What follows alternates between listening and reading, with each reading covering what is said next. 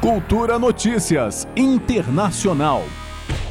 As autoridades ucranianas convidaram o presidente Lula para a próxima cúpula em Kiev para discutir a fórmula de paz proposta pela Ucrânia. A iniciativa ucraniana em convidar o Brasil é vista como uma forma de reaproximação depois das rusgas entre os dois países causadas por declarações de Lula, tidas como favoráveis à Rússia. Por sua vez, o presidente russo, Vladimir Putin, declarou que aceita iniciar negociações de paz com Kiev caso o Ocidente interrompa o fornecimento de armas à Ucrânia.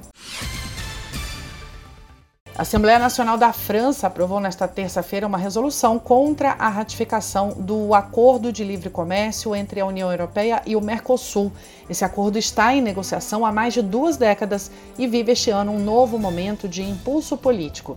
A resolução não tem poder de lei, mas representa um revés em relação às negociações e pretensões do presidente Lula para concluir o pacto comercial até o fim deste ano. Entre as razões para se opor ao acordo, os defensores da resolução destacaram os prejuízos para os produtores franceses. A França alega que os produtos importados da região devem ser obrigados a cumprir os mesmos requisitos sanitários e ambientais exigidos dentro da União Europeia. O uso de pesticidas e antibióticos, que devem ser proibidos para o cumprimento do acordo, na União Europeia e nos quatro países do Mercosul Brasil, Argentina, Uruguai e Paraguai também foi tema de votação, que coincidiu com a visita da presidenta da Comissão Europeia, Ursula von der Leyen, a vários países latino-americanos. Ela esteve esta semana em Brasília, como noticiamos aqui, e tem o acordo com o Mercosul como um dos temas centrais da sua agenda de trabalho na região.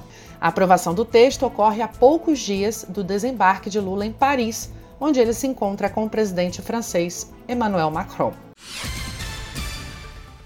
E o ex-presidente Donald Trump se apresentou à justiça e virou réu em um caso que investiga a suposta posse indevida de documentos secretos. Do lado de fora do tribunal, centenas de pessoas pró e contra o republicano se reuniram em Miami para acompanhar o julgamento. O ex-presidente dos Estados Unidos enfrenta 37 acusações relacionadas a sete crimes federais diferentes. As acusações são relacionadas a documentos confidenciais, secretos e ultra-secretos que Trump levou indevidamente da Casa Para sua propriedade em Mar-a-Lago no final do seu mandato. As investigações começaram em março de 2022, pouco mais de um ano depois que Trump deixou a Casa Branca e foram conduzidas pelo FBI. Além desse caso de suposta posse indevida de documentos, o ex-presidente ainda responde outros processos em investigações de possíveis crimes, como a tentativa de comprar o silêncio de uma atriz pornô ou a de participar na tentativa de golpe de Estado em janeiro de 2021, além de outras acusações. Juliana Medeiros para a Cultura FM. Cultura Notícias Internacional.